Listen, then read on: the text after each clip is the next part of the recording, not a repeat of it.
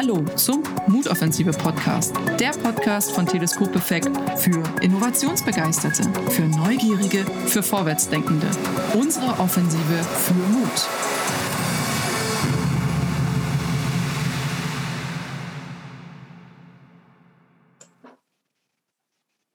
Liebe Zuhörerinnen und liebe Zuhörer, in der letzten Folge sind wir in die Steuerberatungsbranche eingetaucht und haben so ein bisschen in die Glaskugel geschaut. Heute wechseln wir das Feld und ich freue mich total. Wir gehen in die Gebäudetechnik, in den Hausbau, in den Bürogebäudebau und besonders habe ich hier mir den Ernst Eckert Schulze eingeladen. Hallo Eckert, grüß dich. Ich grüße dich. Hallo Julia. Eckert, bevor wir eintauchen, stell dich doch mal mit drei Hashtags vor. Wer bist denn du?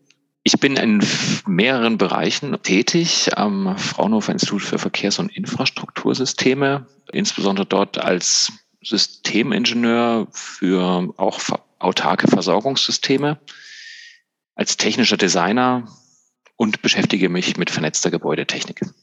Wow, okay. Du, die vernetzte Gebäudetechnik. Das ist ja schon so ein Punkt. Ist es für dich etwas, was einen Trend darstellt in dem gesamten Gebäudetechnikbereich oder ist es was, was es eigentlich schon länger gibt? Das gibt es schon eine ganze Weile. Das hieß äh, früher mal auf technischer Ebene vielleicht Gebäudeleittechnik, ne, wo man sagt, äh, die Sachen können untereinander kommunizieren. Aber ich denke, insbesondere durch die zunehmende Digitalisierung, auch mit ähm, dem Internet der Dinge, und dass jedes Objekt sozusagen auch im, im Internet präsent ist, äh, gewinnt das natürlich eine, eine wirklich relevante Thematik und auch eine notwendige Thematik, gerade wenn mhm. wir äh, darüber sprechen, dass wir zukünftig auch darauf schauen wollen, welche Verbraucher sehr viel Energie verbrauchen oder wo man durch das eigene Verbrauchsverhalten vielleicht auch Energie einsparen kann. Mhm. Du, dein zweiter Hashtag war technischer Designer. Jetzt kenne ich ein paar äh, Gebäude, die du entworfen hast, beziehungsweise mit einem Team gemeinsam entworfen hast. Äh, das Outdoor Tech House, Telewerk, was entstehen wird. Das ist ja sehr futuristisch angelegt. Ist dir das sehr wichtig, dass das äh, so, ein, so eine Augenschmankel ist, ähm, die Gebäude? Also es ist schon so, dass es natürlich bei dieser Architektur, kann man auch sagen, äh, und beim Gebäudeentwurf natürlich die, die ähm, Ästhetik und die Funktion wirklich nahtlos zusammenkommen. Und durch meinen Studienhintergrund als, als technischer Designer begreife ich technische Systeme und technische Objekte schon als eine Einheit aus Gestaltung und auch aus technischer notwendiger Funktion. Insofern mhm. ähm, spielt für mich das schon eine Rolle, wobei ich dazu betonen möchte, es spielt für mich beides eine Rolle, nämlich die technische Funktion und auch die ästhetische Gestaltung. Okay, und wie, wie schwer ist das? Also mal, wie viel ist Abwägung? Also wie viel äh, wägst du ab zwischen Ästhetik und Funktion? Ich kann mir vorstellen, dass das nicht immer einhergeht. Kann man das jetzt quantifizieren? Also ich glaube, im Entwurfsprozess sind einfach beide Schleifen äh, notwendig mit zu beachten. Ne? Also man hat ganz lange auch die Entscheidung, wie geht's und wie sieht's aus? Ne? Das sind so okay. die beiden Fragen, die, die oftmals die wichtig sind. Die passen die, ja nicht nur zu Gebäude. Die passen nicht nur zu Gebäude. Naja, das ist das ist tatsächlich so ein Punkt, wie man letztendlich da vorangeht und die kann man auch jetzt nicht getrennt voneinander betrachten, aber es sind beide notwendig auch auch mit mit äh, zu bearbeiten. Äh, insbesondere dann, wenn man die Sachen marktfähig bekommen möchte. Ne? Also mhm. gerade der Markt, äh, die Entscheider am, am Markt, ja, die, die, die entscheiden eben doch oftmals auch nach subjektiven Kriterien und nicht nur nach objektiven Funktionen. Mhm. Gebäude, Gebäudetechnik. Ähm, wir reden auch in diesem Bereich viel von Innovation. Was denkst du, warum sollten wir Gebäude anders denken? Also wieso sollten wir ähm, Funktion, Ästhetik zusammenbringen, auch mit diesen autarken Versorgungssystemen? Wo siehst du da die Notwendigkeit drin? Also die momentane, hm, sagen wir auch Gesetzgebung hinsichtlich dieser sagen wir, Energieeinsparverordnung oder Gebäudeenergiengesetz, äh, die gucken ja sehr viel auf das Thema, wie viel Energie durch die Gebäudehülle verloren geht ne? und wie mhm. man durch zum Beispiel Gebäudedämmung Energie sparen kann. Ja, das, das ist ein sehr, sehr wichtiger und relevanter Punkt. Äh, wir wollen gerne noch einen Schritt weitergehen. Wir wollen sozusagen auch gucken, wie man durch die Gebäudegeometrie optimal auch Energie erzeugen kann. Ja, perfekt. Ja, also es, es geht nicht nur um das Energieeinsparen, sondern es geht uns auch um die optimale Energieerzeugung. Und jetzt kommt natürlich ein bisschen der Punkt, dass gerade bei uns in unseren Breitengraden in den Wintermonaten die Sonne doch sehr flach steht. Und die Kunst ist es jetzt sozusagen, Gebäude zu entwerfen, die mit dieser flach stehenden Sonne optimal umgehen können. Mhm. Sind es auch noch andere Energieerzeugungsmöglichkeiten, die ihr seht in, in so einer autarken Versorgung, ähm, die zusätzlich neben Sonne noch dazukommen? Ja, natürlich kann man äh, durch örtliche Gegebenheiten natürlich auch die Geothermie oder auch de, das Wasser grundsätzlich als, als ähm, Energiequelle nehmen. Also gerade große Seen zum Beispiel äh, sind ja prädestiniert dafür, dass man äh, dort äh, die auch mit einem Wärmetauscher äh, sag mal, nutzt, um, um eine Wärmepumpe zu betreiben. Äh, das ist natürlich schon eine Ressource, die man dann auch immer mit einbeziehen kann. Wir haben ja, wie gesagt, das Autotech-Haus am, ja, am Bergheider See äh, ist ein Beispiel dafür, äh, wo wir natürlich auch gerade den See als, sag mal, konstante Temperaturquelle auch nutzen können. Mhm, mhm. Okay. Und du sag mal, ich habe öfter mal gehört, ähm, euch auch in Gesprächen gehört, dass Wasserstoff ein Thema sein könnte, äh, sein wird. Wie, wie, schätzt du das ein? Was ist da so deine Haltung vor, auch ähm, bei euch, die, die Haltung von Fraunhofer äh, zum Thema Wasserstoff und Energieversorgungssysteme für, für Gebäude? Also ich finde es ein sehr interessantes Thema äh, und ich finde es auch ein, ein zukunftsträchtiges Thema, was, was durchaus ähm, sehr lohnenswert ist, sich das genauer anzugucken. Die Wirkungsgrade, Wasserstoff ähm, herzustellen und auch dann zu speichern und dann auch wieder ähm, über eine Brennstoffzelle insbesondere wieder zu Strom zu verwandeln und Wärme zu verwandeln, die sind äh, durchaus noch optimierbar, denke ich, an der Stelle. Und insofern ist das immer ein spezieller Punkt, wo man dann genauer hingucken muss. Rentiert sich das für das eine Gebäude oder über welche Zeit rechnet sich das dann eigentlich? Mhm, mhm, ja. Okay, verstehe. Das heißt, ähm, also wenn wir jetzt mal schauen, Gebäude äh, im Jahr 2030, wenn wir die auf einer grünen Wiese designen wollen würden, wie würden die für dich ausschauen? Also nicht nur Design, die, Fun die Funktion muss natürlich, die technische Funktion muss natürlich auch stimmen. Wie, wie schauen die aus? Also die ähm, Gebäude einzeln zu, Moment mal, jetzt muss ich die Frage nochmal fragen. Soll ich das jetzt beschreiben, visuell, wie das aussieht, oder soll ich das ja, jetzt ja, gerne. beschreiben? Sowohl wie so, und da kommt es wieder, Ästhetik und Funktion. Genau. Ähm, mal also, uns gerne ein Bild. okay, also ich, ich denke, diese Gebäude haben auf jeden Fall eine große Fläche für den solaren Ertrag, insbesondere Richtung Süden geneigt. Die Fläche ist ähm, sehr steil gestellt, damit man dort insbesondere in den Wintermonaten den Maximum an Ertrag erzielen kann. Ich rede jetzt hier dabei von solarem Ertrag, äh, photovoltaischem Ertrag möglicherweise. Das, das große Nadelöhr bei einem Gebäude und vielleicht auch bei mehreren Gebäuden ist tatsächlich die, die Wärmeversorgung im Winter. Ja. Und äh, deswegen ist die große Kunst für die Zukunft, wie man äh, sozusagen den Wärmeertrag im Sommer am besten bis in den Winter hinein speichern kann. Okay. Das, das denke ich, ist, ist wirklich ein Zukunftsthema, sind die Wärmespeicher. Und, und du willst ähm, die auch im Gebäude unterbringen, den Speicher. Du sagst eigentlich, wenn wir über Autarkie reden, müsste das Gebäude auch einen Speicher selber vorhalten. Habe ich das richtig verstanden? Das wäre natürlich optimal, wenn der im Gebäude ist. Wobei, das ist genau der Punkt, ich bin mir nicht sicher, ob ein einzelnes Gebäude diese Energieautarkie überhaupt äh, realisieren kann. Hm. Äh, was unsere Strategie ist, ist, dass wir eher im, im, sag mal, im Mikronetzverbund von, von Gebäuden denken und dass wir sagen, okay, äh, kann man das auch als Quartierspeicher gemeinsam betreiben. Entkoppelt vom vom Netz oder vielleicht mhm. auch mit einer kleinen Andock-Schnittstelle zum Netz, aber idealerweise natürlich autark von dem sonstigen Netzverbund, aber als Mikronetz gegenseitig sich stützend, gegenseitig sich ausgleichend, so dass man Lastspitzen untereinander ausgleichen kann. Okay, das heißt eigentlich, wenn wir von Gebäude reden und ähm, Energie reden ähm, und innovativer Gebäudetechnik reden, reden wir eigentlich nicht nur von einem Haus, sondern von, einer, ähm, von einem System von mehreren Häusern, die zusammenkommen. Jetzt nicht viele, wie in einer Stadt, sondern wirklich so eine Mikrosiedlung, wie du sie genannt hast. Das wäre ein Konzept, weil hat das ja auch angesprochen, auf der grünen Wiese, wie würde ich mir das vorstellen? Äh, ja. Da würde ich mir das auf der grünen Wiese tatsächlich so vorstellen. Aber natürlich okay. müssen wir gucken, auf einem Bestandsgebäude oder Bestandsgebauten, äh, wie kann man auch vorhandene Ressourcen auch mit nutzen. Ähm, aber ich denke schon, dass ein gemeinsam bewirtschafteter Speicher sicherlich wirtschaftlich sich sehr viel besser darstellen lässt, als jetzt ein einzelnes Gebäude mit für jeden Fall der Versorgungsunsicherheit mit Speichern auszurüsten. Das sind ja mhm. nur ein paar, das sind ja im Winter vielleicht nur zwei Wochen, wo, mhm. wo, wo wir davon sprechen, dass die Energie nicht ausreicht, äh, um das Gebäude vollumfänglich zu versorgen. Und genau für dieses Nadelöhr von diesen zwei Wochen könnte ich natürlich als einzelnes Gebäude immens viele Speicher da reinpacken. Das lässt sich aber wirtschaftlich nicht darstellen. Und insofern ist es mit einer gemeinsamen Bewirtschaftung sicherlich wirtschaftlich wesentlich interessanter, das als Quartierspeicher zu etablieren und äh, über, die, über so ein Quartierskonzept, das mhm. muss natürlich auch die Vertragsrandbedingungen auch passen, das zu etablieren. Ja, okay. Und im besten Fall haben wir eine extrem gute grüne Wiese, die, die viel Südseite hat. Das wäre das Optimum natürlich, klar. okay. Ja, wir haben ja ich habe ja nach der grünen Wiese gefragt, da kann man ja auch mal die Randbedingungen für die grüne Wiese festlegen. Man muss auch dazu sagen, dass das natürlich an dem für diese Energieeintrag ja die Fläche an einem Gebäude möglicherweise gar nicht ausreicht. Also vielleicht brauche ich auch noch zusätzliche Flächen mhm. auf dem Wasser oder eben auf der Wiese tatsächlich. Da können ja unter dann noch Schafe weiden. Das kann man ja ruhig alles machen. Aber okay. ich denke, wir brauchen noch ein bisschen mehr Ertrag, ja. Okay, mehr Ertrag ist gut.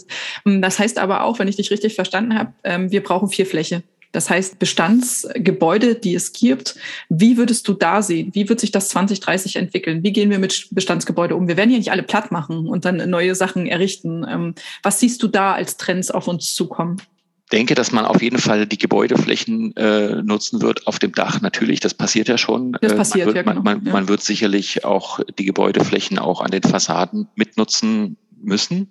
Mhm. Das ist, denke ich, auch eine, eine Richtung, wo der Trend hingeht. Und wir werden sicherlich auch in Bestandsgebäuden darüber sprechen müssen, wo wir vielleicht auch Wärme tatsächlich speichern können. Da gibt es ja auch ja. Konzepte, wo man sag mal ja, mit, Eisspeichern oder mit, mit, mit Wasserspeichern arbeitet, aber möglicherweise eben tatsächlich auch mit chemischer Transformation, also sprich Wasserstofferzeugung äh, und, und eben wirklich Langzeit einspeichern wir haben an dem, in dem Projekt mit Outertech House auch mit Zeolit Untersuchungen gemacht, inwieweit sich das für einen Langzeitspeicher eignen könnte. Das ist aber auch systemisch nicht ganz einfach, äh, das sag mal, unter Kontrolle zu bekommen, weil man muss es als Vakuum dann abschließen, um es in den Winter sozusagen einspeichern zu können. Da ist auch noch Forschungsarbeit notwendig. Okay, okay, alles klar. Ja, aber immerhin könnte ein Trend sein, der sich äh, realisieren lässt, so 2030, oder? Oder siehst du, das dauert noch, noch ein Stück länger? Ich denke, dass das auf jeden Fall jetzt äh, sehr viel an Fahrt aufnehmen wird. Äh, okay. Die, die, muss man ja auch sagen, politischen Randbedingungen äh, zwingen uns ja doch dazu, äh, uns mit dieser Speicherthematik doch sehr intensiv auseinanderzusetzen. Und ich denke, da gibt es wirklich gute Ansätze. Und ich denke, der nächste Schritt neben der elektrischen Speicherung, die man schon ganz gut im Griff hat, ist, denke ich, die Wärmespeicherung und vor allem die lang langzeitfähige Wärmespeicherung. Mhm, mhm, okay. Du Eckert, ich sehe im Moment ähm, viele ähm, Häusle, Bauerinnen und Bauherren rumrennen mit ihren äh, Smartphones und die gucken, oh, wie viel ähm, hat mein Haus, äh, wie, wie läuft es gerade in der Energieeffizienz? Also das heißt, der einzelne Bauherr, die einzelne Bauherrin sozusagen wird äh, zum Manager des Gebäudes. Wird sich das dieser Trend äh, fortsetzen in den nächsten Jahren oder wird das wieder ein Stück zurückgehen? Ich glaube, dass sich das fortsetzen wird, weil das macht natürlich unglaublich viel Spaß und es, es, bringt auch den Leuten wieder einen Bezug dazu, selber zu erkennen, wie man eigentlich agiert. Also ich denke, das ist, äh, das ist, das das wird sich fortsetzen. Ja. ja. Und im Moment haben wir es ja auch so, dass ähm, viele sich tatsächlich nach der ähm, Energieeinsparung ähm, beziehungsweise nach der Energieauslastung ihres Gebäudes richten und auch ihre Arbeitstätigkeiten danach richten. Wann wird der Geschirrspüler angestellt? Äh, wann kommt es mit dem Wäschewaschen und so weiter? Wann lade ich mein Auto? Na, da gibt es ja viele Fragen. Das heißt, das Thema bestimmt oder ich sag mal, es bestimmt unser Handeln das ist ja eine andere Form von Nicht-Autarkie, würde ich ja fast schon sagen, sondern wir richten uns danach, äh, wie uns die Ressourcen in dem äh, Sinne zur Verfügung stehen, was ja auch eh ist. Wird sich das so weiter fortsetzen oder glaubst du, dass man da auch versucht, über Speichersysteme das hinzubekommen, dass man da wieder unabhängiger wird? Ich könnte mir vorstellen, dass es äh, ähnlich wie in der Fahrzeugindustrie ja schon der Fall ist, dass man über so eine Art von Nutzungsprofilen auch arbeitet. Hm, dass also möglicherweise auch das, das Haus äh, durch eine künstliche Intelligenz, sag ich mal, lernt, wie das Verhalten der einzelnen Bewohner eigentlich ist und dann im optimalen Fall sich der Rhythmus äh, des technischen Einsatzes oder des Energieverbrauches, dass sich das sozusagen auch anpasst an das Nutzerverhalten oder dass es synchron ist mit dem Nutzerverhalten, dass eben Energie vorgehalten wird, weil das Haus schon weiß, äh, ich, dass ich heute Abend meinen Schweinebraten braten möchte zum Beispiel. Oh, ne? Sehr schön. ähm, das heißt, du, du glaubst daran, dass es auch mehr zum Thema Smart Living wird. Absolut. Also, Absolut. Ähm, also das, das, das denke ich, ja. Ja, Sollten wir uns denke, dann vorher schon umorientieren ähm, oder dieses ähm, unser KI-System des Gebäudes schon damit anfüttern, wie wir jetzt gerade leben? Immer die Lebensbedingungen, die verändern sich ja auch, ne, je nach äh, mal, Familien oder Lebensstatus oder nicht Status, sondern Lebensphase, kann man ja. eher sagen. Ne? Ja. Also die, die, diese, die Rhythmen verändern sich je nach Lebensphase. Und insofern kann man jetzt auf jeden Fall schon Daten sammeln, sicherlich. Das machen wir ja auch schon. Und äh, ja. das ist natürlich auch von Forschungsinteresse jetzt schon zu gucken, welche Verbrauche sind denn für welchen Nutzungsmodus dann eigentlich angedacht. Ne? Und das ist ja auch keine neue Sache. Ne? Also auch gerade im Statistischen Bundesamt werden ja auch viele solche Daten veröffentlicht. Aber zum Beispiel äh, mit dieser ganzen Tiny House Bewegung zum Beispiel, solche Verbrauche, Verbrauchsmuster äh, sind ja überhaupt nicht abgebildet. Ja, wenn jemand wirklich sagt, ich will mich wirklich mal reduzieren auf, auf das Wesentliche, bekommt man eigentlich keine Daten raus, sondern es ist alles normiert. Äh, Familie mit zwei Kindern verbraucht so und so viel im Durchschnitt, im Bundesdurchschnitt. Aber jetzt mal wirklich mal ehrlich, was ist, wenn jemand wirklich mal Energie sparen will? Was braucht man denn mindestens? Was ist das Mindeste, was man braucht? Und was ist das Maximum, was man mindestens bereitstellen muss? so rum vielleicht. Okay, okay, verstehe. Das heißt, wir reden ähm, in der Zukunft von Gebäuden, die intelligent sind, intelligenter sind im Sinne von Smart Living, die sich ähm, auch der Ressourcenausstattung der Umgebung anpassen. Ne? Also äh, Geothermie, ähm, ist das sinnvoll? Wasserstoff bietet sich's an, Solar, wie muss ich mein Haus ausrichten und so weiter. Also da wird man vermehrt äh, drauf schauen. Die Bestandsgebäude, da wird man gucken, wie kann ich das, was ich habe, optimieren? Kann ich auch eine Speicherung einbauen? Ist noch was, was wir vergessen haben, wo du sagst, okay, das siehst du, das hast du vielleicht mal am Rande gehört, das könnte sich entwickeln äh, zu wirklich so einem Thema, was wir 2030 äh, in der Gebäudetechnik haben. Ja gut, wir hatten es ja vorhin in der Aufzählung schon gesagt, oder du hast es jetzt, glaube ich, nicht explizit genannt, ist einfach diese Haustechniksteuerung ähm, oder man nannte es früher etwas äh, äh als Backen Gebäudeleittechnik. ja, also die, die, die Fragestellung, wie werden sozusagen die einzelnen Nutzer und die einzelnen Erzeugungselemente in dem Gebäude miteinander vernetzt und eben auch angesteuert. Insbesondere dann, wenn wir über einen Medienübergang auch sprechen. Also man sagt ja auch sektorenübergreifend. Also wenn wir in dem Moment, wenn wir anfangen, aus Strom auch Wärme zu erzeugen, das ist in dieser Richtung sehr effizient möglich, aber in der anderen Richtung eben nicht. Und insofern, äh, gerade wenn wir sozusagen diese sektorenübergreifende Kopplung oder die gewerksübergreifende, sag ich mal, Versorgung betrachten, ist, ist es schon sehr interessant, wie das wann optimal angesteuert wird. Mhm, dass ich sozusagen die, die Lastspitzen versuche mhm. zu glätten und, und zu sagen, okay, wenn ich jetzt hier wirklich einen elektrischen Überschuss habe, dann mhm. schiebe ich das, schiebe ich das eben in die Wärme rein, bevor mir das verpufft oder bevor ich gar nichts damit mache, nutze ich es doch lieber mindestens, um, um Wärme zu erzeugen und dann auch als Wärme zu speichern. Was denkst du, wie wirkt sich das ganze, die ganze Debatte um New Work? Ne? Also wir, wir beide, wir arbeiten ab und zu im Remote. Ähm, wie, wie wirkt sich das aus? Wie wirkt sich das möglicherweise auf die, auch auf die Gebäudetechnik aus? Ist es, ähm, denkst du, das hat einen Einfluss oder sagst du, nee, das kommt dann in die Nutzerprofile rein, von denen wir schon geredet haben und dann wird entsprechend eine Last gefahren? Ja, im optimalerweise lässt sich das natürlich über diese Nutzerprofile abbilden, aber äh, sicherlich ist der Punkt, dass man natürlich auch flexibel bleiben muss. Ne? Also gerade wir kennen es ja auch aus den letzten Jahren, muss man schon fast sagen, äh, dass man doch spontan sagt, oh, ich kann doch jetzt eher im Homeoffice arbeiten oder ich fahre doch lieber in, äh, ins Büro und mache dort Sachen, weil das irgendwie effizienter ist oder mir selbst auch gut tut, je nachdem. ähm, diese Flexibilität lässt sich natürlich so einfach in Nutzerprofilen nicht, nicht abbilden, denke ich. Insofern muss man da eine gewisse schauen, wie die Technik auch eine gewisse Flexibilität auch vorhält. Mhm. Okay. Eckert, ganz herzlichen Dank in äh, deinen Einblick in die äh, Gebäudetechnik, im Besonderen zu den Versorgungssystemen. Hat mir super Spaß gemacht, ein Bereich, in dem wir jetzt noch nicht näher reingeschaut haben. Aber äh, wir wissen ja auch im Bereich Bauen, äh, Gebäude äh, bewegt sich unglaublich viel im Zusammenhang mit, natürlich mit einem Nachhaltigkeitsdruck, den wir verspüren, und dann Innovationen anzustoßen, die dieser Nachhaltigkeit Rechnung tragen. Also Eckert, ganz herzlichen Dank für deinen Einblick. Bitteschön, vielen Dank. Es hat mir auch sehr viel Spaß gemacht. Liebe Zuhörerinnen und liebe Zuhörer, wir hatten heute Eckert in unserem Mutoffensive Podcast. Wir haben uns ausgetauscht zur Gebäudetechnik im Jahre 2030. Das heißt, wir haben den Blick in die Glaskugel gewagt. Wie werden sich dann Gebäude entwickeln? Wie wird es ausschauen im Rahmen von Smart Living und Smart Working? Hier hat uns Eckert ein paar Trends mitgegeben, die sich ja nach seiner Meinung festsetzen werden in den nächsten Jahren. Es wird das Thema der Gebäude, Geometrie geben. Es wird das Thema der nicht nur der Energieerzeugung, sondern auch der Energiespeicherung geben. Und es wird die äh, Themen der autarken Versorgungssysteme auf das Thema der Gebäudetechnik dazukommen.